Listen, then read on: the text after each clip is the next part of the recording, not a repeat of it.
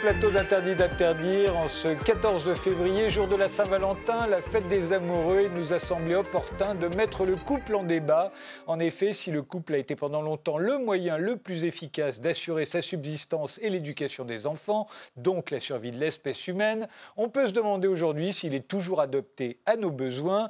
Et de même qu'on en a fini avec la polygamie, avec les harems, avec les maisons closes, avec les filles mères, ne faudrait-il pas en finir avec le couple considéré par beaucoup comme une prison à l'heure euh, du divorce par consentement mutuel et des applis de rencontre. Pour en débattre, nous avons invité Thérèse Argot. Vous êtes euh, thérapeute de couple, sexologue, essayiste. Après avoir fondé Love Génération en 2008 à Bruxelles, une association pour l'éducation affective, relationnelle et sexuelle des adolescents, vous avez publié votre premier essai pour une libération sexuelle véritable. Depuis 2013, vous développez euh, au collège de Stanislas à Paris un projet pilote d'éducation sexuelle et affective. Vous avez publié depuis Une jeunesse sexuellement libérée ou presque et Qu'est-ce qui pourrait sauver l'amour chez Albin Michel? Qu'est-ce qu'on fait, à votre avis, le 14 février, euh, la Saint-Valentin? En fait, notre désir d'aimer et d'être aimé durablement. C'est ça. Parce qu'en fait, notre désir, et qui reste, ce désir-là reste au fond de nous, comme s'il était vraiment euh, la marque de notre humanité. On désire aimer, et être aimé. Julia Palombe, vous êtes comédienne, euh, vous êtes actuellement au théâtre de la Divine Comédie à Paris dans le Postpartum Show, euh, un seul en scène qui fait suite à En attendant l'accouchement. Le postpartum, c'est après l'accouchement. Et vous avez publié l'année dernière Toutes les femmes sont des sirènes, elles pensent avec leur queue aux éditions Blanches. Pour vous, le 14 février, on fait quoi?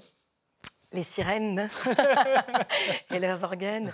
Je crois que le 14 février reste quand même une fête euh, capitaliste. Hein. Enfin, je veux dire, on commercial. commercial, je veux dire.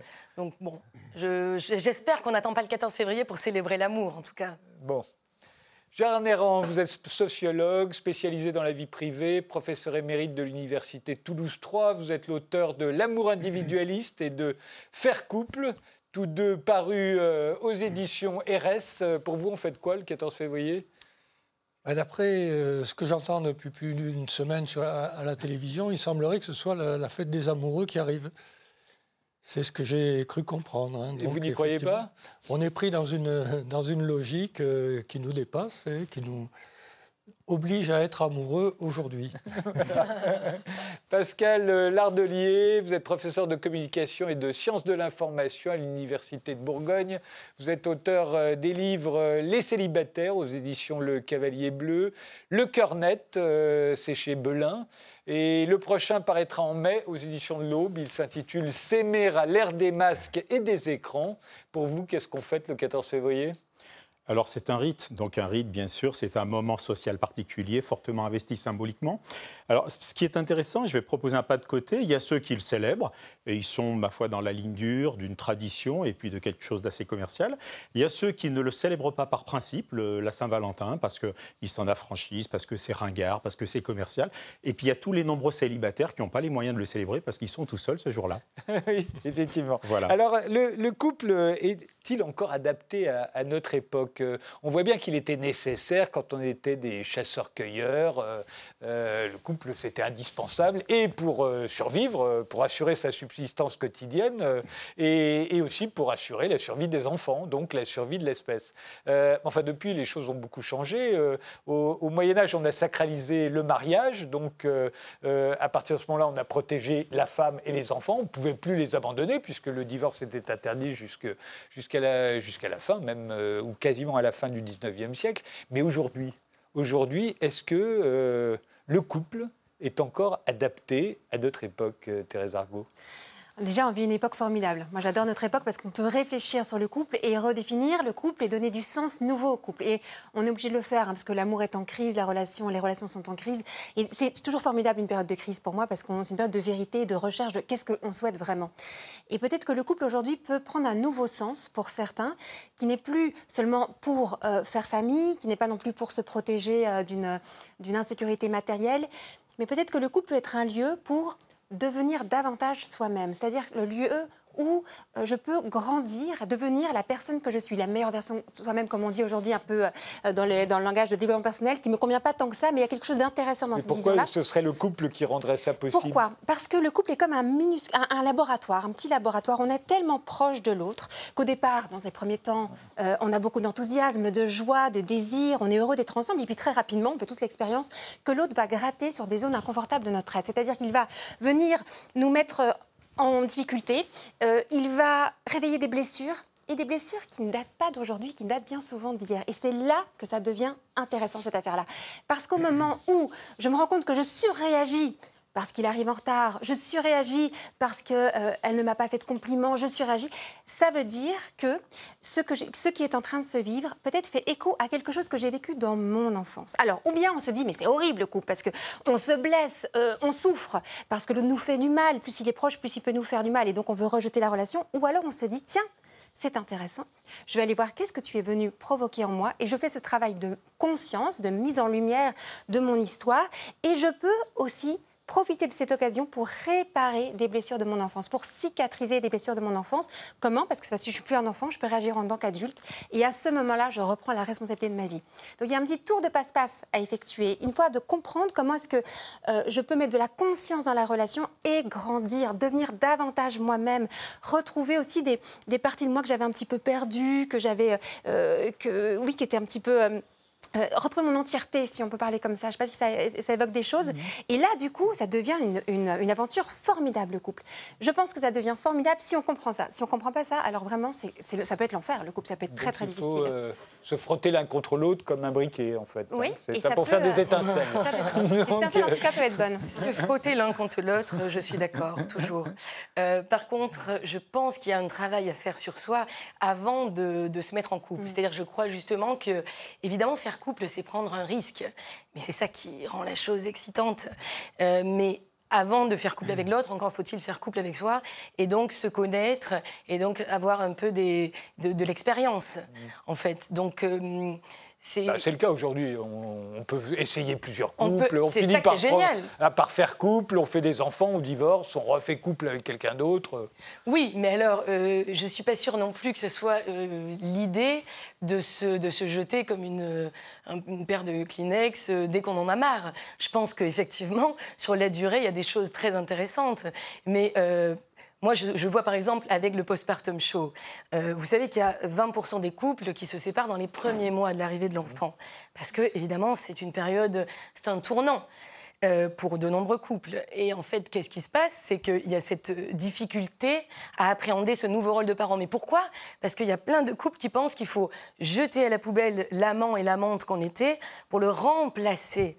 Euh, par les, les parents, alors qu'en fait, je crois qu'il s'agit au contraire de s'ouvrir. Et c'est toute la vie comme ça. Le couple est en mouvement comme le désir, et on s'ouvre et on trouve de nouvelles, euh, de nouvelles facettes. Mais euh, mais voilà, et la tradition et le libéralisme se, se mélangent à notre guise aussi, à chacun de mettre euh, le curseur.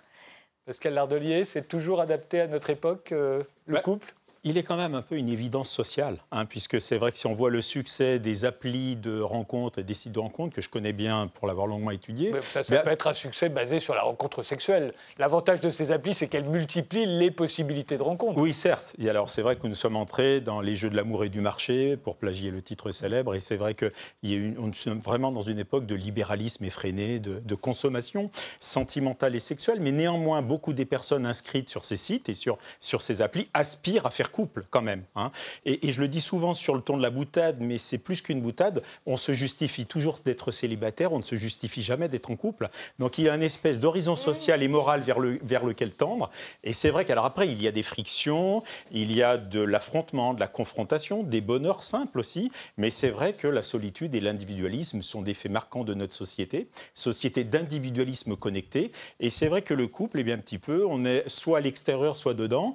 On le questionne, on l'interroge, on se positionne, mais c'est vrai que c'est quelque chose qui relève quand même d'une aspiration pour beaucoup des personnes, même si elles s'en défendent pour le coup. Gérard Néran? C'est vrai qu'autrefois, en fait, on se mettait en couple pour faire des enfants. Aujourd'hui, c'est- on n'est plus dans cette optique. C'est-à-dire que c'est l'amour qui est vraiment devenu le fondement du couple et, et c'est ce qui doit permettre euh, qu'il se perpétue, donc d'où sa fragilité, bien sûr.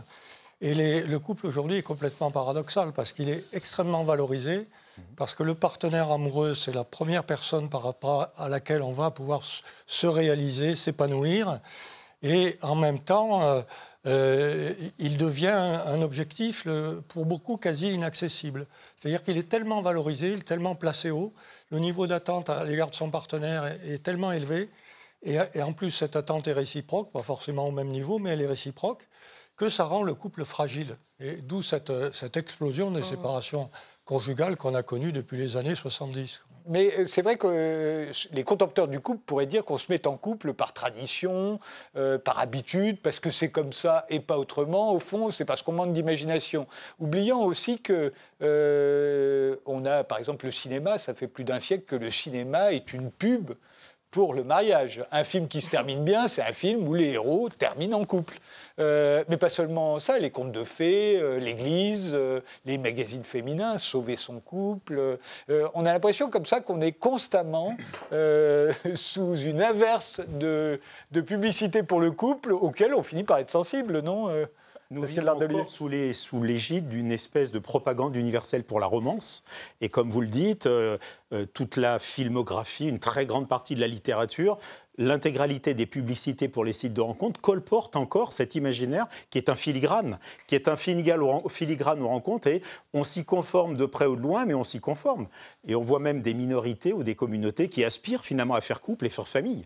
Hein. et donc c'est vrai que le couple, euh, c'est un peu un repoussoir pour les progressistes, et je ne parle pas comme un vieux conservateur, mais il faut quand même reconnaître qu'il est, euh, il a une espèce d'horizon, et donc il a été structuré aussi, alors même s'il vient d'être déconstruit brillamment par euh, Cholet dans son ouvrage sur le, patriarcat qui s'aborde l'hétérosexualité, et puis beaucoup oui, c'est, en gros tous les hétérosexuels sont des violeurs, c'est ça. Non, il ne faut, faut, pas aller jusque-là. En tout cas, c'est l'enfer dans le couple, quoi. Mais, je pense que voilà, mais comme vous le disiez, Frédéric, il y a vraiment cet imaginaire qui est un filigrane et qui est une propagande permanente pour le couple et le couple amoureux en mode conte de fées, en fait. Hein. Alors ça, on le déconstruit. on le déconstruit, on le remet en, question. Nous vivons une, une société dans laquelle nous sommes hyper critiques par rapport à tout ça. Donc l'évidence est devenue problématique finalement, ce couple, pour le coup, on en parle ce soir. Mais c'est vrai qu'il y a cet imaginaire qui est structurant encore et qui aimante, euh, qui les aspirations de, bien des personnes en fait. Julia Palombe? Mais je crois que euh, moi, ça me gêne un petit peu quand même quand on accuse à chaque fois euh, euh, la société ou les médias de tous les maux. On est responsable de notre propre bateau, on est responsable de notre couple. Il y a autant de femmes et d'hommes que de couples qui existent et je crois que peut-être justement encore plus aujourd'hui que jamais, on peut construire le couple tel qu'on le rêve. En fait, personne ne nous oblige, personne ne nous met un flingue sous la tempe pour faire comme papa-maman ou pour faire comme dans les contes de fées. C'est à nous justement de chercher, de créer, de trouver un langage euh, amoureux, charnel, très spécifique à notre couple et pas à un autre. Euh, je pense qu'il y a une des clés là dans la créativité, dans le jeu, mais encore une fois qui est unique à chaque, euh, à chaque couple. je comprends bien qu'on y aspire, mais est-ce que c'est la réalité? C'est comme les gens qui veulent un mariage très spécial. Et en gros, leur mariage très spécial ressemble à la totalité des mariages d'aujourd'hui. Bah C'est-à-dire en gros une émission de télé avec des chroniqueurs qui viennent dire du bien et du mal de, de chacun des protagonistes. Mais être très spécial, c'est pas forcément être extraordinaire, c'est juste être soi. Et c'est déjà immense. C'est que c'est facile d'être soi aujourd'hui. Je ne dis pas que c'est facile, mais je dis que c'est sûrement un escalier intéressant pour faire couple euh, de façon euh, originale et surtout qui nous convienne. Euh, je crois qu'il faut en tout cas se, se, débarrasser un petit peu et du regard de la société et du regard des autres, se reconcentrer sur soi, ce que l'on a envie, quel est notre, notre désir profond. Aujourd'hui, je ne crois pas que c'est le couple qui est en danger, je crois que c'est la fantaisie, comme ils disent les Italiens. la fantaisie, le jeu. Il n'y a pas de, de, couple sans jeu. Il faut trouver et garder, on parlait tout à l'heure d'enfants intérieurs, ça a été dit, je crois, c'est garder cette, euh, cette joie. Oui, je comprends bien, mais en même temps, c'est pas du tout comme ça qu'on parle du couple. On parle euh, du couple comme quelque chose euh, de sérieux on entre dans une relation sérieuse. On rentre dans une relation sérieuse, on s'engage, comme on s'engage dans la police ou dans l'armée. euh, ça veut dire on, on enterre sa vie de garçon, sa vie de jeune fille. Donc comme si on renonçait à sa liberté. C'est pas du tout à, à l'inverse du cinéma. Quand on parle du couple, on n'en parle pas du tout joyeusement. Oui, allez, on s'engage dans une relation sérieuse et je voudrais aussi euh, soulever un point, c'est qu'on peut le voir dès euh, l'enfance, c'est-à-dire vous voyez dans les cours de récréation. Là, tout à l'heure, mon fils de 9 ans est rentré, maman, c'était la Saint-Valentin, il faut tous se trouver une meuf, comme il dit. Le mot, comment tu parles Et donc, il y avait toute cette histoire d'amour. Aujourd'hui, c'était vraiment euh, toute une affaire. Ça commence très tôt. J'étais chez le coiffeur il y a quelques jours et j'entendais un père dire à son fils Alors, est-ce que tu as une petite copine? Son fils de 3 ans. Euh, et on se disait avec le coiffeur Mais c'est quand même fou, pourquoi est-ce qu'il lui pose cette question-là maintenant Il a 3 ans, son petit garçon? Et à l'adolescence, au collège et au lycée, il faut savoir une chose c'est que pour avoir une existence sociale, il faut être en couple. C'est-à-dire qu'avant d'être quelqu'un, comme vous dites très bien, c'est-à-dire de comment est-ce qu'on développe aussi sa propre personnalité avant de se mettre en couple, on se dit que c'est le couple qui me donne une identité. Mais en fait, c'est très dangereux cette affaire-là, parce que nous, adultes, on rigole, on dit oh c'est trop mignon, mon fils a sa petite copine, ma fille a son petit copain, et on trouve ça adorable. Mais c'est très problématique, parce que si on se met en couple avant de s'être construit, avant d'être quelqu'un, eh bien ce couple peut être dangereux. Et je pèse mes mots quand je dis dangereux. Pourquoi? Parce que on pourrait ne plus pouvoir exercer sa liberté dans ce couple. Si j'attends de l'autre qu'il me définisse, qu'il me donne une raison d'exister, c'est-à-dire qu'il réponde à ma grande question existentielle, suis-je aimable? Ben oui, je suis aimable, puisque je suis en couple. Et je prouve à tout le collège et tout le lycée que moi, je suis aimable, puisque je suis en couple. Le jour où mon petit copain me dit, si tu m'aimes, fais-moi plaisir, envoie-moi une photo de toi, non pas avec le col roulé. Euh, et quoi, tu me fais pas confiance? Mais quand on s'aime, on se fait confiance. Et si tu m'aimes, tu dois me faire plaisir. Alors, euh, je lui dis, bah non, ça je vais pas faire. Des, des nudes, comme on dit, ou des vidéos de, de- moi euh, en faisant des, des choses sexuelles, je vais pas le faire. Mais ça veut dire que tu ne m'aimes pas. Mais si tu ne m'aimes pas, eh bien, j'ai plus de raison d'être avec toi. Donc, qu'est-ce que je risque en tant que, en tant que jeune fille? De perdre l'amour de mon petit copain et d'avoir une très mauvaise réputation, parce que quand on ne fait pas des choses sexuelles, Ou à l'inverse, que si c'est la jeune fille qui demande au garçon de lui envoyer une, Exactement. Et si une c'est le photo de garçon- son sexe. Exactement. Et si on fait. c'est- euh, par- parfaitement. Donc l'inverse aussi. Mais ce qui va être intéressant à ce moment-là, c'est que. euh, euh, on risque de perdre et donc on peut le faire aussi par peur, par peur parce que qu'est-ce que je vais devenir si j'ai plus mon petit copain? Puisque j'attends de lui qu'il me donne une raison d'exister. Et puis après, il y a aussi euh, dans le si, tu m'aimes fais-moi plaisir mais moi je l'aime, j'ai envie de lui faire plaisir et puis j'ai surtout pas envie de perdre mon petit copain ou ma petite copine donc je vais lui donner ce dont il a besoin. Et qu'est-ce que je vais avoir comme réputation au collège et au lycée? J'interviens énormément dans les collèges et lycées. Et là, tous en cœur, ils sont 100, 200 ou 400 à m'écouter. On est traité de pute, salope. Il dit ça en 2022 et ça dérange personne encore. Et pourquoi? Parce que la fille qui a envoyé photo-là ou cette, ou cette vidéo-là, elle sera traitée comme ça. Et le garçon, comment est-ce qu'il est considéré en 2022, encore aujourd'hui? Mais comme un beau gosse, madame, parce que lui, il a réussi à avoir la photo. Et pourquoi est-ce que tout le monde est au courant? Parce qu'il se pose la même question. Est-ce que je suis quelqu'un d'aimable? Et lui, ce qu'il va faire, c'est qu'il va montrer à tous ses copains la photo ou la vidéo. Et comment? Parce que les copains vont dire Hé, t'as déjà reçu une photo? T'as déjà reçu une vidéo Puis il dit Ah non, je reste un temps. Et on est copains on n'est pas copains? Si on est copains, tu peux me le montrer. Et donc, on va le montrer et puis ça va se partager. Quand j'explique ça aux ados, ils comprennent parfaitement et c'est un vrai problème. C'est-à-dire que cet amour-là, il y a du chantage affectif. hein, on essaye d'expliquer ça. Si tu m'aimes, fais-moi plaisir. On est pris au piège. Pour pouvoir exercer pleinement sa liberté, il faut avoir quand même une estime de soi, une confiance en soi, être capable de s'affirmer. Et à 12, 13, 14, 15 ans, ben, on l'a très rarement. C'est pour ça que c'est important de comprendre que le couple est une aventure formidable à une certaine période de la vie quand on est assez construit pour le vivre et peut être aussi quelque chose de dangereux quand on n'est pas encore assez Mais construit. Thérèse Argot, euh, si je refais exactement tout ce que vous venez de me dire et que je remplace faire des photos par faire l'amour. Ouais. On revient 40 ans en Ouais. arrière, à l'époque où il n'y avait Ouais. pas la pilule, où on ne Ouais. voulait pas que les filles fassent l'amour avec leur petite amie, et on disait, voilà, si elle est amoureuse, le problème, c'est qu'un jour, il va lui demander, fais-moi plaisir, et confiance en moi, et elle va le faire, et elle risque de tomber enceinte. Ouais. En gros, aujourd'hui, ça ne nous pose plus de problème. Peut-être que dans 10 ou 15 ans, ça ne nous posera plus de problème qu'on ait envoyé des photos ou des films. Bah, le problème, c'est qu'on a la, de, problématique de l'écran, où ça veut dire que tout le collège et tout le lycée est au courant, voire les autres collèges et peut-être que ce lycées. sera plus un problème. Peut-être que ça peut être un problème. Ce qui est intéressant, c'est comment est-ce qu'on le vit. Quand ils ça. en auront tous fait, vous voyez Bien sûr. Non, mais ça continue à blesser, en fait, parce qu'au fond de nous, personne n'a envie d'être considéré comme un objet, personne n'a envie d'être considéré comme une chose, comme un Kleenex Bah, qu'on utilise et qu'on jette.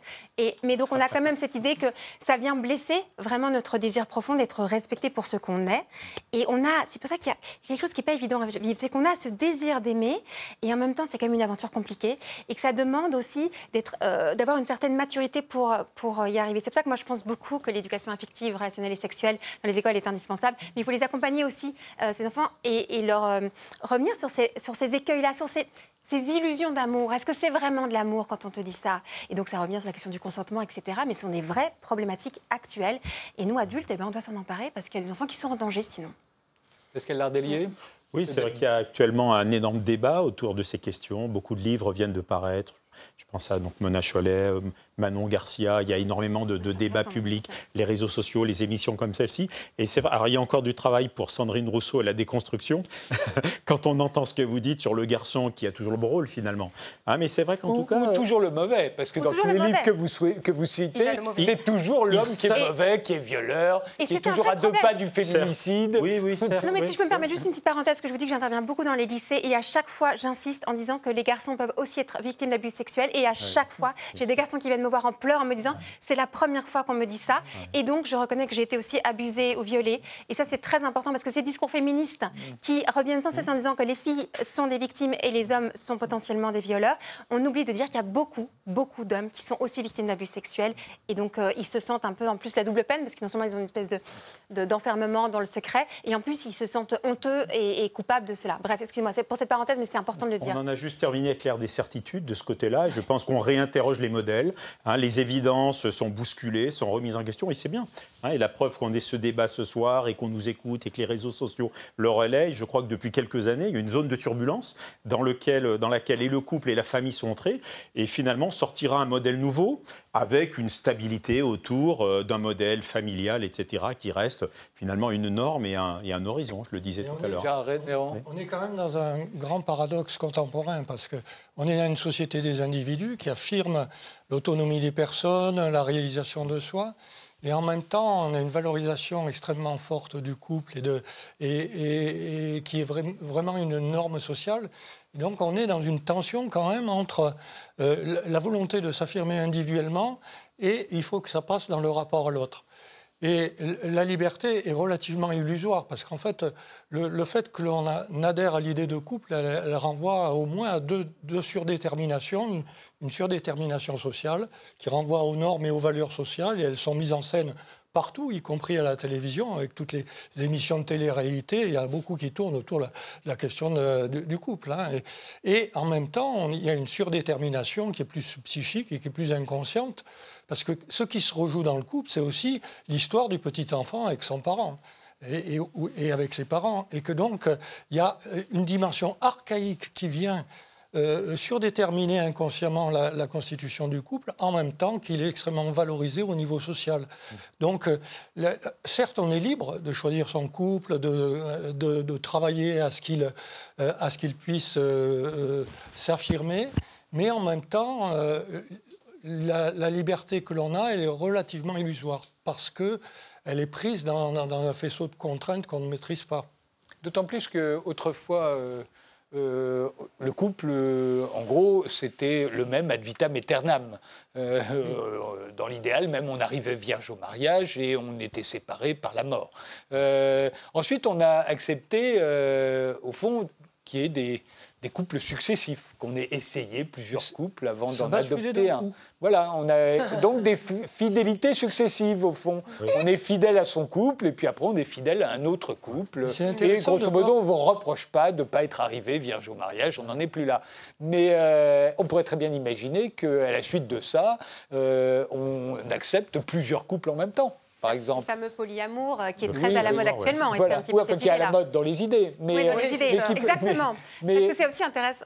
Mais, voilà, on se dit, si ça se trouve, ce sera ça demain. On acceptera parfaitement que chaque partenaire du couple soit membre d'un autre couple au même moment, euh, sachant qu'aujourd'hui, de toute façon, on peut faire des enfants, on peut divorcer, euh, il y a des familles recomposées, la famille s'agrandit, l'enfant n'en souffre pas, entre guillemets. enfin, en tout cas, je veux dire, personne ne se retrouve tout seul abandonné.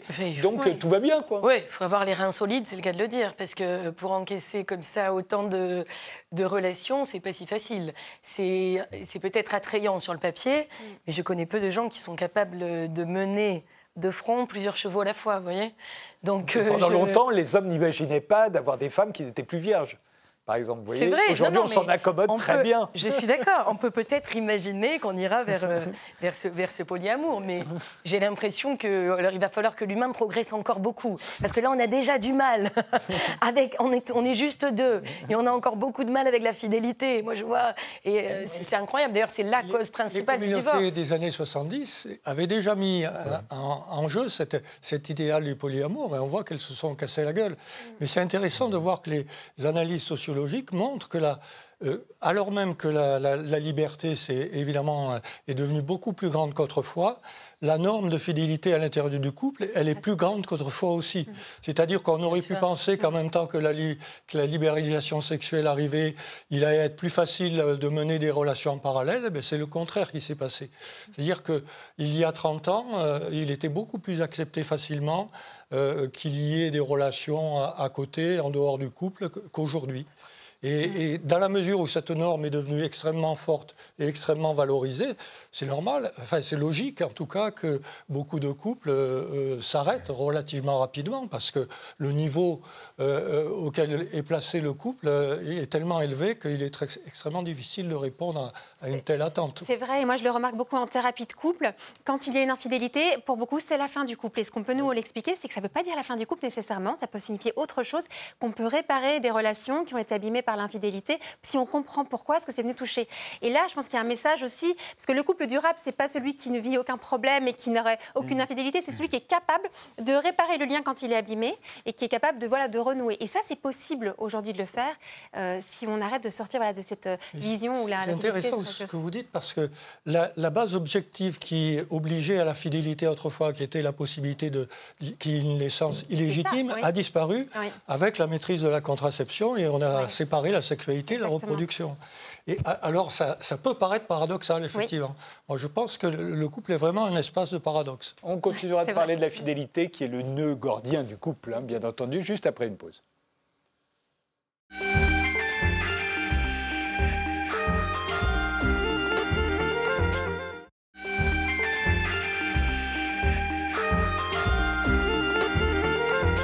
Faut-il en finir avec le couple On reprend notre débat avec euh, Thérèse Argot, qui est essayiste et dont le dernier livre euh, paru est, euh, je ne me souviens plus. et Qu'est-ce qui pourrait sauver pas, l'amour voilà. Qu'est-ce qui pourrait sauver l'amour Ouais. aux éditions Albin Michel, avec Julia Palombe, dont le seul en scène euh, actuellement, le postpartum show, se joue euh, au théâtre euh, De la Divine Comédie. de la Divine Comédie à Paris, avec Gérard Néran, qui est sociologue. Et alors, votre dernier livre à vous, Gérard, c'est Faire couple, euh, Une entreprise incertaine. une entreprise incertaine aux éditions RS. Et enfin, avec euh, Pascal euh, Lardelier, euh, professeur de communication et de sciences de l'information à l'Université de Bourgogne. Votre dernier livre chez RS, c'est Le cœur net. Ah non, Euh, chez Belin, pardon. C'était en 2003 ça. Ah oui, c'est le prochain c'est arrive pas- bientôt. Le prochain arrive bientôt, Voilà. on va dire. Et il arrive en mai et il s'intitule S'aimer à l'ère des masques et des écrans. Là, je voulais en revenir, c'est justement sur la notion de fidélité, puisque c'est très souvent ce qui cimente le couple. hein. Euh, En fait, on fait couple parce qu'on est fidèle, en général. Et, et si jamais on n'est pas fidèle, on, on jette un œil suspicieux sur votre couple. Euh, cette fidélité qui, d'après ce que vous disiez, euh, Gérard Néran, euh, s'impose moins aujourd'hui. Le- Pourquoi est-ce qu'il fallait être fidèle? Parce que Oui. si une femme euh, euh, vous trompait, l'homme euh, avait des doutes sur sa paternité. Et si l'homme vous trompait sa femme, la femme pouvait craindre qu'il ne reste pas pour participer à l'éducation des enfants. Enfin, tout ça a volé en éclats avec la contraception, avec, avec aussi la dépendance, l'autonomie financière de la plupart des femmes. Donc ça n'est plus un enjeu. Alors pourquoi est-ce qu'on continue d'avoir cette obsession de la fidélité, euh, que ce soit lié à la jalousie, à la, à la, à quoi au fond? Pourquoi est-ce qu'on est si euh, obsédé par la fidélité? Si l'enjeu du couple, c'est euh, de me sentir aimable et sentir que j'ai de la valeur, ben, j'ai besoin de cette exclusivité et j'ai besoin de voir que je suis euh, l'unique. Mais c'est aussi... Mais ça pourrait être pareil en se disant j'ai besoin de, que plusieurs personnes me trouvent aimable en même temps. Oui, mais donc justement cette attention, et c'est là à mon avis que se rejoue quelque chose de la petite enfance aussi, cette espèce de fusion, d'exclusivité pour se sentir exister. Alors il y a quelque chose qui est problématique parce que c'est une histoire d'ego de narcissisme. Et d'ailleurs, quand il y a une infidélité, ça peut partir dans une très grande violence parce qu'on on se sent tellement meurtri par cette, ce qu'on appelle une trahison, etc. Et puis il y a quelque chose aussi de beau dans ce désir de fidélité, c'est un moment de dire tiens, je te choisis pour avancer avec toi sur le chemin de la vie, on va dire. Et euh, tu es mon partenaire de vie. Et quand c'est un choix conscient et que c'est une fidélité qui vient pas de l'extérieur par principe, tu dois être fidèle, sinon alors c'est l'exclusion et tu peux plus rentrer dans ton foyer. Mais j'ai envie d'être fidèle parce que, parce que je t'aime, ça vient de l'intérieur. Et certaines personnes le ressentent, ça. C'est naturel pour, presque d'être fidèle à toi parce que je, parce que je t'aime et, et que et que c'est avec toi que j'ai envie d'avancer, alors là, du coup, ça prend du sens. Mais il y a vraiment deux, enfin, des façons différentes de vivre la fidélité. Et moi, je pense que quand elle vient comme ça, comme une pression ou une règle, elle n'est pas tenable, elle n'est pas durable, cette, euh, cette fidélité-là. Mais c'est intéressant de, réfléchir au sens des mots, parce que euh, tel qu'on le présente, la, fidélité, c'est égal à l'exclusivité. Or, être fidèle à quelqu'un, ça ne veut pas forcément dire qu'on a des relations exclusives avec cette personne. Vrai. Donc, euh, notre société a, en fait, fait se coïncider les deux, mots qui sont quand même assez différents. Et ça renvoie à une logique, à une double logique, comme je disais tout à l'heure, à la fois sociale et en même temps très largement inconsciente. C'est-à-dire il y, a des affects archaïques qui se rejouent, qu'on ne maîtrise pas et qui font que. Alors, peut-être que c'est fondé euh, sur une période où, euh, lors de la petite enfance, c'était essentiellement la mère qui était la, personne sur laquelle on investissait, donc c'était une relation duelle. Aujourd'hui, où les pères sont beaucoup plus présents et où donc les relations des tout petits avec les, avec les parents peuvent être euh, à, trois, enfin, il peut y avoir deux relations, même ruser, deux relations hein. duelles. Je me demande si, dans les générations ultérieures, et ce n'est pas une des raisons pour lesquelles les, très jeunes contestent le couple tel que le, modèle que leur a transmis les générations d'avant, on est dans, des transformations sociales tellement profondes et tellement rapides que tout est bousculé et les gens ont beaucoup de mal à se retrouver euh, dans, cette évolution aussi, aussi profonde et importante. Alors une anecdote pour reprendre ce thème de la fidélité, j'ai remarqué euh, témoignage à l'appui que quand on entre en couple, euh, alors qu'on s'est rencontré sur un site ou un appli, l'entrée symbolique en couple, c'est en principe se désinscrire en même temps. Donc ça veut dire qu'à un moment donné, euh, on se retire du marché. On est un peu dans une aventure, une histoire qui commence, mais on garde un peu des fers au feu, si je puis dire. Et puis on rend pas trop de compte, on n'en parle pas trop. Il y a d'ailleurs de l'espionnage numérique, ça c'est incroyable. Comment on peut passer son temps à aller voir sur quel site l'autre s'est connecté, à telle heure, à quelle heure il a lu le message etc. il y a une espèce de, guerre froide dans les couples. Mais quand les gens entrent en couple, en, s'étant rencontrés sur un site, en principe, ils se désinscrivent en même temps. Et on peut trouver ça mignon en ce jour de Saint-Valentin. Mais en tout cas, ça veut dire que l'évidence, c'est on va être fidèle désormais. Parce qu'on euh, on arrête avec les tentations potentielles euh, que le site, bien évidemment, offre en permanence. Le problème, c'est que le site, enfin, l'application de rencontre, en tout cas les nouvelles applications de rencontre, euh, on peut citer, bref, on voit, elles sont addictives. Et donc, on peut très bien dire, bon, ensemble, on a ce petit rituel, on s'éteint. Et puis, en fait, comme il y a une addiction qui s'est mise en place, parce que, parce que ça vient nourrir ce qu'on appelle aussi notre stratum, la notre dopamine en permanence, d'avoir un shoot de dopamine, parce qu'on voit qu'on peut avoir un match et qu'on peut avoir quelque chose, que tout est possible. Bref, il y a même quelque chose d'un point de vue chimique hein, qui se met en place et qui fait qu'on peut avoir le désir d'arrêter, et puis ça peut nous reprendre quelques semaines ou quelques mois plus tard, ou dès qu'il y a des difficultés. Ce que vous dites est très intéressant et très important. Il y a cet aspect neuronal des choses mm. que Bruno Patino évoque dans ses ouvrages sur le, le syndrome du poisson rouge, etc. etc. Enfin, ce n'est pas le titre exact. Et c'est vrai que c'est hyper addictif. On est dans une espèce de toute puissance. Pour le coup, on est aimé par des inconnus qui nous like et qui nous matchent, mais c'est hyper agréable parce qu'on voit leurs photos qui sont souvent euh, photoshopées, mais ça, c'est un autre problème. Et puis, bah, c'est du bovarisme. Parce que quand on commence une histoire, bah, dès qu'on s'ennuie un petit peu, on se dit, bon, bah, là, il y, a un bug, quoi. Il y a un problème. Donc, euh, on se reconnecte et là, au, au miracle, des centaines de personnes vous ont visité. Et c'est vrai que c'est hyper. Euh, euh, comme j'ai coutume de le dire, Internet constitue beaucoup de couples, mais il en défait au moins autant. Et c'est pour cette raison d'ailleurs qu'il nous semblait intéressant de se poser la question faut-il en finir avec le couple En se demandant s'il est encore adapté à une époque où on peut potentiellement rencontrer beaucoup plus de gens qu'autrefois. Même si on ne les rencontre pas en vrai, simplement virtuellement, mais enfin on a l'occasion de les rencontrer. Autrefois c'était la tribu, puis le village, euh, puis le lycée, euh, la ville autour de soi. Maintenant c'est euh, tout le monde tout le monde, tous les gens qui sont dans votre, votre euh, dans la ville que vous habitez, vous pouvez potentiellement les rencontrer sur un site de rencontre. Donc, Ouais, ouais. pourquoi faire couple À part à un moment précis? Mais pourquoi? Parce que parce que c'est tellement plus euh, euh, charnel, c'est tellement plus agréable d'aller se frôler dans une gare, d'aller se Ah, mater non, au restaurant, d'aller se Mais- respirer. Mais pourquoi se dire euh, à ce moment-là, bon, ça va être sérieux, on va s'engager, et si possible pour la vie Mais je Tout le monde moi, je- sait très bien que la, plus, la moitié au moins des mariages finissent par des divorces, que la plupart des couples, parce qu'on les répertorie pas tous, se séparent. Pourquoi faire semblant qu'on va faire comme nos arrière, arrière, arrière grands-parents? Notre vie ensemble Moi, je Ça crois que c'est quand on ne sait pas qu'on va aller loin qu'on y va. Je crois que c'est justement quand on n'est pas du tout sérieux dans cette aventure. Et euh, d'ailleurs, aussi, je croyais que c'était le, le cunilingus, le, le ciment du couple, moi. Ah oui oui, je- j'étais sur notre. euh, Non, mais je pense que ce, ce jeu-là, il est, euh, encore une fois, c'est ça, c'est de jouer et de ne pas être trop sérieux. Parce que la fidélité, euh, être fidèle à soi, être fidèle à l'autre, c'est comme cette histoire de, de liberté dans le couple. Vous disiez tout à l'heure que c'était important le choix des mots.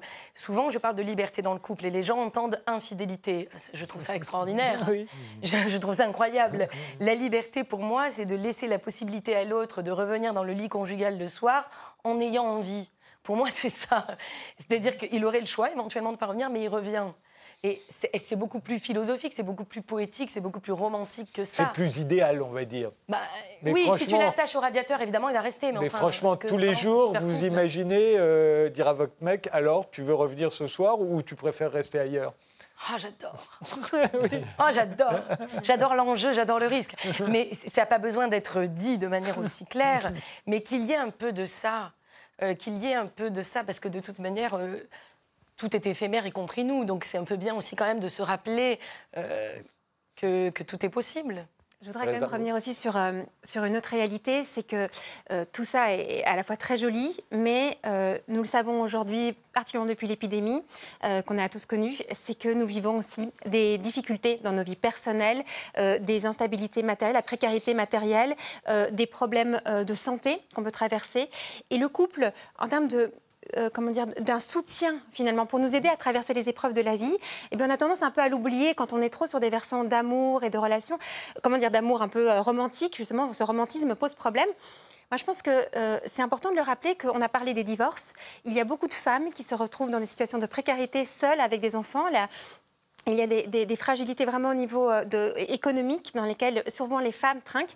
Et alors, par exemple, cette histoire de polyamour qui est extrêmement jolie sur le papier, qui est vraiment, euh, on a l'impression que c'est théoriquement, ça a l'air extraordinaire, mais ça pose aussi problème parce que on voit que souvent aussi, euh, celles qui sont victimes de ces situations-là sont souvent aussi des femmes ou qui se retrouvent avec des hommes qui disent bon bah attends le polyamour, t'es pas pour, t'es pas pour le polyamour, c'est magnifique et puis ils vont à droite à gauche sans jamais s'engager. Et elles se retrouvent dans une situation euh, d'insécurité qui finalement se retourne contre elles-mêmes. Ce que je veux dire par là, c'est que euh, le couple, moi je pense et je le valorise, ça a aussi un intérêt pour sécuriser euh, d'un point de vue matériel, d'un point de vue social. Et Comme peut-être que je parle, donc. oui, et peut-être que je parle en tant que femme, Bah oui. en tant que mère, euh, je trouve que c'est difficile d'élever seule des enfants. Je trouve que c'est difficile d'un point de vue économique, ça met beaucoup de pression. Et à deux, c'est quand même plus facile. Donc, euh, c'est une réalité, je pense qu'il faut considérer. Et par exemple, ce que j'ai pu observer, c'est que pendant la période d'épidémie, euh, eh bien, en tout cas, dans, dans- de, mon point, de, enfin, de mon poste d'observation, j'ai vu que les couples avaient beaucoup plus la volonté d'arriver à trouver des solutions pour ne pas, pas se séparer qu'avant l'épidémie, on se sentait un peu tout puissant, il n'y a pas de problème. Les et puis- chiffres parlent contre vous, par contre. Oui, exactement. Je suis Après, désolée. eh bien, les très violences conjugales ont explosé, les divorces ont explosé. Donc, donc, ce qui est très vrai. Et donc, en fait, simplement, ce que je veux dire par là, c'est très vrai, merci de le rappeler. Le, le point important, c'est de dire que on se rend bien compte que le couple a quand même de l'intérêt dans cette sécurité qu'il peut nous apporter, mais nous ne sommes pas euh, outillés pour le vivre, nous ne sommes pas accompagnés pour le vivre. Et c'est là, je pense, qu'on peut mobiliser des nouvelles, euh, des, nouvelles choses pour aider et soutenir les couples à vivre leur aspiration à, l'amour, à l'amour durable. Et dans le soutien des couples, là, franchement, on a du travail dans notre époque, parce que finalement, on soutient très peu. On valorise dans les magazines, euh, dans les, films, comme vous avez dit, l'amour, l'amour, c'est magnifique, mais on ne dit pas ce qui se passe après. Et donc, dans le soutien après, là, on peut vraiment faire des choses. Il y a des thérapeutes formidables, il y a des outils formidables pour communiquer, pour réparer quand quand c'est cassé. Et c'est ça qu'il faut mobiliser à notre époque pour aider les couples à vivre cette aventure qu'ils ont décidé de vivre. Et qui a du sens, il me semble. Restons sur le point que vous venez d'aborder. Euh, le couple, c'est toujours un bon moyen de survivre, au fond, euh, économiquement, comme ça a toujours été. Ça n'était, c'était ça. On, parlait moins d'amour et plus de survie. Euh, maintenant, on a l'impression que c'est juste une histoire d'amour. Mais c'est aussi une histoire de survie, le couple aujourd'hui Pascal bah, Lardelier Survie économique, avec le témoignage que, que vous venez d'apporter. Puis je viens de faire un autre livre sur le Covid, pour le coup, ah pour les relations à l'ère du Covid. Bon, c'est un autre débat.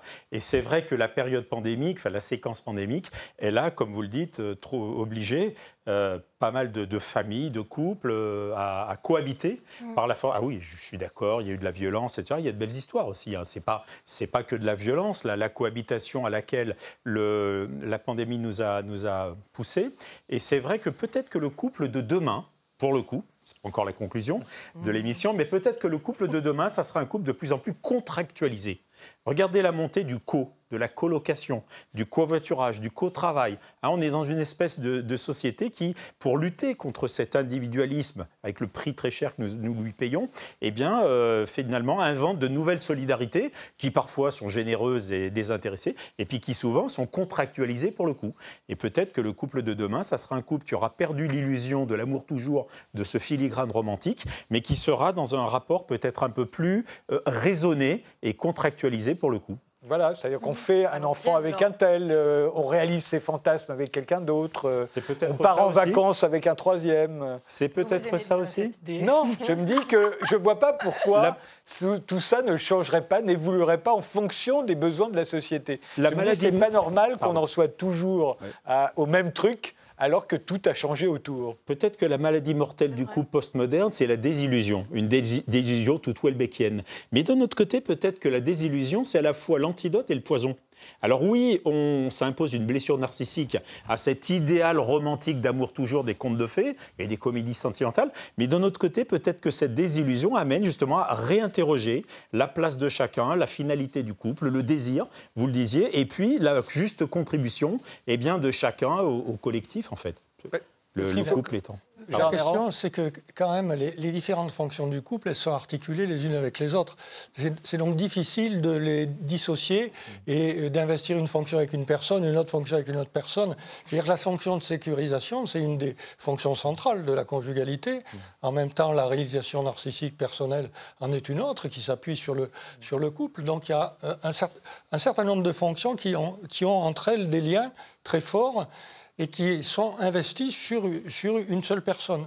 Et donc, euh, euh, reproblématiser autrement euh, les façons de vivre, ça devient quelque chose de, de, très conflictuel. En plus, comme vous le disiez tout à l'heure, selon les milieux sociaux, il y, a, plusieurs modèles de couple. Il y a un modèle de couple idéal, hein, mais qu'il est très difficile à atteindre. Et selon les milieux sociaux, on ne vit pas du tout le couple de la même façon. Et dans les milieux populaires où le modèle de couple reste encore très fusionnel, une séparation, c'est une catastrophe identitaire. C'est-à-dire les personnes s'effondrent parce que l'identité personnelle est, fondée avec l'autre et en complémentarité. Alors que dans les couches moyennes, on est plus sur un modèle du couple duo, où chacun a une certaine autonomie, peut avoir des, des activités qui lui sont propres, de loisirs ou autres. La séparation, c'est toujours douloureux, mais ce n'est pas la même catastrophe. Donc il y a plusieurs modèles de couple qui fonctionnent. Le couple en tant que tel reste extrêmement valorisé, mais selon les milieux et, les situations, euh, on n'a pas forcément affaire au même modèle de fonctionnement. Mais avant, c'était mieux, enfin c'était mieux, c'était plus euh, tranquillisant. C'était des couples arrangés, euh, des mariages arrangés, euh, y compris dans les classes populaires d'ailleurs. On faisait des mariages arrangés. C'est autour du XXe siècle que ça. Que, ça, tout à coup, on va faire des, mariages d'amour. En réalité, assez vite, on s'est rendu compte, en tout cas à notre époque, que l'amour, c'est le désir. quand on vit de grandes passions amoureuses, ça veut dire qu'on fait beaucoup l'amour. Et, que quand le désir s'use, généralement, on a envie d'aller faire l'amour avec quelqu'un d'autre. Et donc, on divorce. et, et une fois qu'on a divorcé, qu'est-ce qu'on fait? Là aussi, ben, on recherche un nouveau couple. La question des mots est très importante. Qu'est-ce que c'est que l'amour? Euh, On n'a jamais réussi à définir véritablement ce que c'était que le sentiment amoureux. Moi, j'aime beaucoup la, citation de Lacan. Hein, c'est donner, donner, ce qu'on n'a pas à quelqu'un qui n'en veut pas. qui n'en a, pas besoin. Qui n'en a pas besoin, je crois. Et donc, euh, effectivement, on, est... Euh, on, est confronté à quelque chose qui participe de multiples dimensions, à la fois du trait social et du trait individuel, très archaïque, qu'on n'arrive pas à définir et qu'on surinvestit. Hum. Et, quand même, l'une des caractéristiques des, euh, de la clinique aujourd'hui, c'est que bon, les troubles les plus fréquents, ce sont les, troubles narcissiques, la dépression, donc euh, qui montrent euh, la, difficulté que les gens ont à tenir le, défi qu'on leur, fait de, s'affirmer en tant qu'individu dans une relation forte avec des, personnes, des autrui significatifs particulièrement forts, qui sont d'une part le conjoint, d'autre part l'enfant. Et à l'heure actuelle, parfois, il y a confrontation entre les deux, c'est-à-dire ils deviennent des concurrents. Oui, est-ce qu'il n'y a pas aussi une explication euh, dans cette désillusion qu'on a par rapport au couple? Parce que nous avons baigné dans une illusion, ou en tout cas une confusion entre le bonheur et le bien-être. Je m'explique.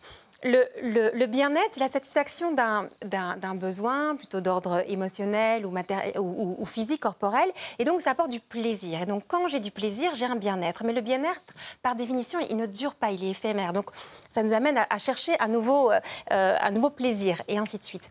Le bonheur, c'est autre chose. C'est euh, quelque chose qui serait plus dans une joie, l'expérience de la joie, qui demande souvent euh, un effort. Euh, par exemple, la joie qu'on a d'avoir euh, fait une grande randonnée et on a marché, c'était difficile, mais quand on arrive en haut de la, montagne, on a, on a une joie profonde aussi dans la contemplation. la joie est plus durable, mais voilà, elle nécessite aussi un dépassement de soi, un travail sur soi. Et en fait, si on pense que le bonheur, c'est le bien-être, parce qu'on cherche tous à être heureux, eh bien, on va chercher sans cesse ces shoots de plaisir. Je dis parce que c'est vraiment comme une sorte de drogue. Et l'amour est une sorte de drogue aussi. Parce qu'à chaque fois qu'on va avoir un, rapport sexuel, qu'on va avoir euh, cette, ces ambiguïtés euh, amoureuses, séduction, etc., on se sent vibrer. Et puis, une fois que ça redescend, on a l'impression de retomber et on recherche en permanence. Et donc, peut-être de travailler enfin, d'ouvrir à cette perspective de bonheur, de distinguer les deux. Les deux sont nécessaires à la vie, hein.